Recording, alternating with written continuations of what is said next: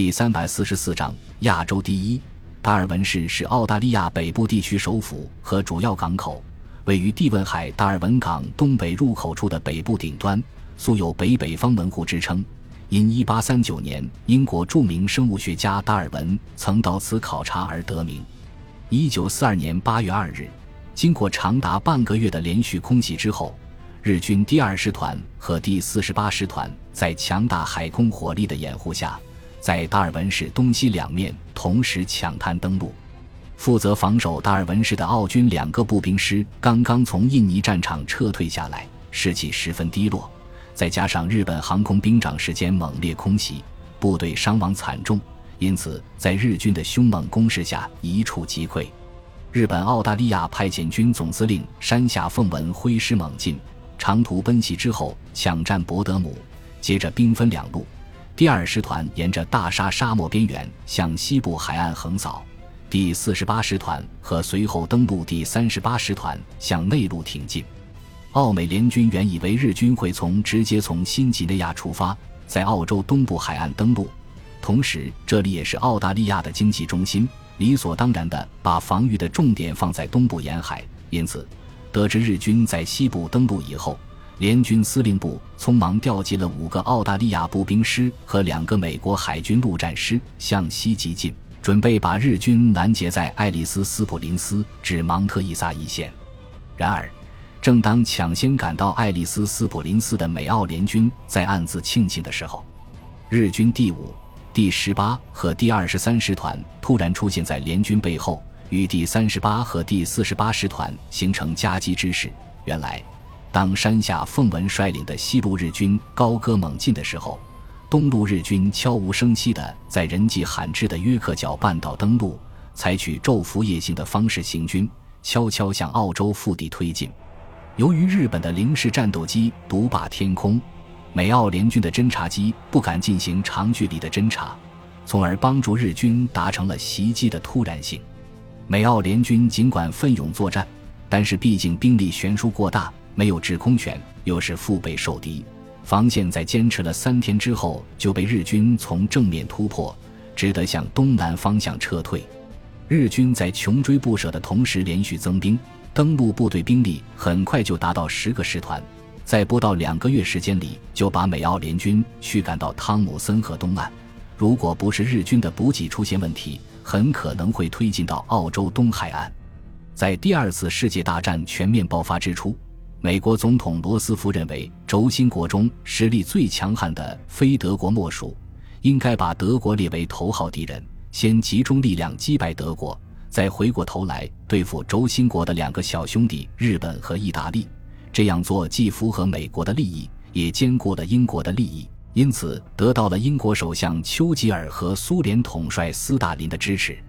这个战略方案虽能够顺利实施的关键是中国战场能够在日军的疯狂进攻下坚持下来，或者不会单独与日本媾和。所以，当孙百里开始与日本进行停战谈判之后，先欧后亚的战略就遇到第一次考验。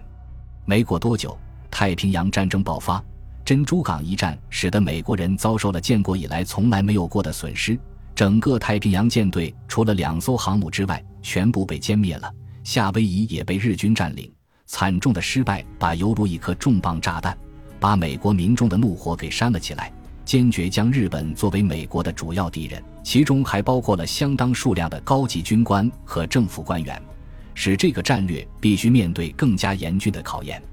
本来依靠罗斯福智慧和勇气以及出色的口才，还是有机会迎接挑战。说服那些坚持日本第一的人们。然而，西海岸被轰炸，巴拿马运河被毁，日本陆军在澳大利亚登陆，这一连串的打击使美国民众意识到战火已经烧到了自己的家门口，强烈要求政府修改战略方针，确保澳洲和美洲的安全。甚至有些人直接抨击罗斯福的先欧后亚战略，说罗斯福是拿美国的利益在讨英国的好。更有甚者。不但强烈要求罗斯福下台，而且要求其承担本土和巴拿马运河被炸的责任。到了这个地步，罗斯福首先要考虑的问题已经不是单纯的改变战略方针，而是如何在日军的凶猛进攻下守住澳大利亚。在损失了太平洋舰队全部主力舰艇的情况下，澳大利亚不但是重要的盟国，还是反攻日本的最重要基地。如果让日本顺利占领澳洲，下一步必然是美洲大陆。罗斯福虽然对美国本土的防御具有极高的信心，但是中南美洲漫长的海岸线却几乎没有任何防御措施。谁能保证这些国家不会倒向日本，为其提供前进基地？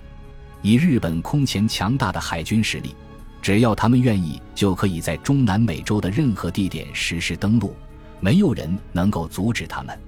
另外，由于巴拿马运河被毁，太平洋舰队覆灭，运送物资和军队的舰队只能绕过整个美洲大陆，从最南端的合恩角进入太平洋，往返一次需要一个多月的时间。并且要时刻提防日本海军的袭击。等增援部队赶到的时候，迎接他们的很可能是明晃晃的刺刀。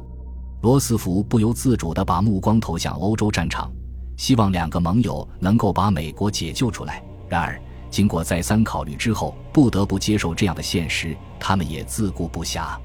苏联虽然取得了莫斯科保卫战的胜利，但是并没有彻底改变战场的形势，德军依然掌握着主动权。同时，苏联迫切需要时间来重建在战场初期遭到重创的军队和工业体系。大英帝国的压力虽然有所减少，但是不列颠的空战进行得如火如荼。德国的潜艇神出鬼没的袭击从海外殖民地运送物资的船队，远东和非洲的殖民地分别在日军和德军的攻击下岌岌可危。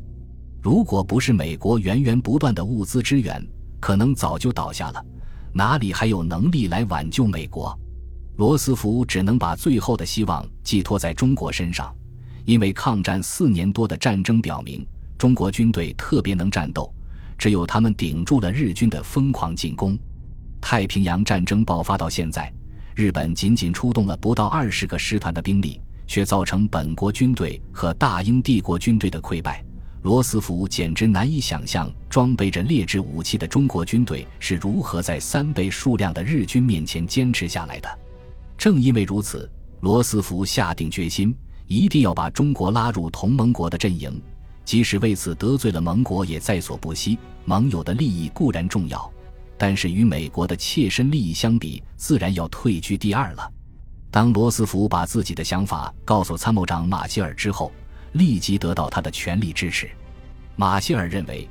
美国还没有真正转入战时体制，武器装备的生产远远不能满足迫切的需要，而陆军却从战争爆发之初的三十万人急剧扩充到一百六十八万。由于缺乏有实战经验的军官和士兵，很多师长居然只有中校的军衔，部队的战斗力难以保证。五个装甲师刚刚组建，还没有经历过战争的洗礼。空军还没有可以与日本零式战机相匹敌的战斗机，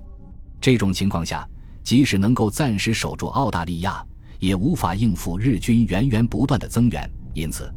通过中国战场拖住日军的主力，为美国争取时间，就变成唯一的选择。马歇尔针对罗斯福对盟国态度的担心进行了进一步的分析，他认为，美国政府不要顾及苏联的态度。直接承认中国对外蒙古的主权，因为现在的苏联并没有讨价还价的实力。同样，这个结果也适用于英国。香港这块飞地对英国的重要性，甚至还不如大西洋里面的几个岛屿，完全没有必要因为这个得罪中国。马歇尔还提醒罗斯福，无论是英国还是苏联，都需要美国物资援助，相信他们会在做出激烈反应之前，慎重考虑这一点。对于能否把中国拉入同盟国，担负起应付日本陆军主力的重任，马歇尔胸有成竹。他认为，日本占领台湾半个世纪，东三省十年之久，而持续四年的全面侵华战争，给中国人民带来了无尽的灾难。两个国家已经是不死方休的局面，根本没有媾和的可能。无论谁做总统，都是无法改变的。因此。现在中国政府与日本的和平谈判，肯定是为了拖延时间，为全面反攻做准备。马歇尔还说，为了保证顺利和中国政府达成协议，一方面要提供非常优厚的条件，另一方面还要妥善利用美国在中国政府内部的良好关系。罗斯福总统的同学胡适博士现在是中国外交部长，宋子文是财政部长，宋美龄仍然挂着空军总司令的职务。这些人在思想上都是亲美排日的，又都身居高位，是中国统帅部决策层的人物，应该能够起到一定的作用。听了马歇尔的分析，罗斯福开始对与中国的合作充满了信心。为了确保合作谈判能够顺利进行，马歇尔主动请缨，作为美国政府的全权代表，罗斯福总统的特使。到重庆与中国政府展开谈判。就在马歇尔启程的前一天晚上，美国大使馆发回一份重要情报：中国最重要第四、第九和第六战区所属部队完成了整编工作，开始在前线囤积作战物资和粮食药品，似乎有开战的迹象。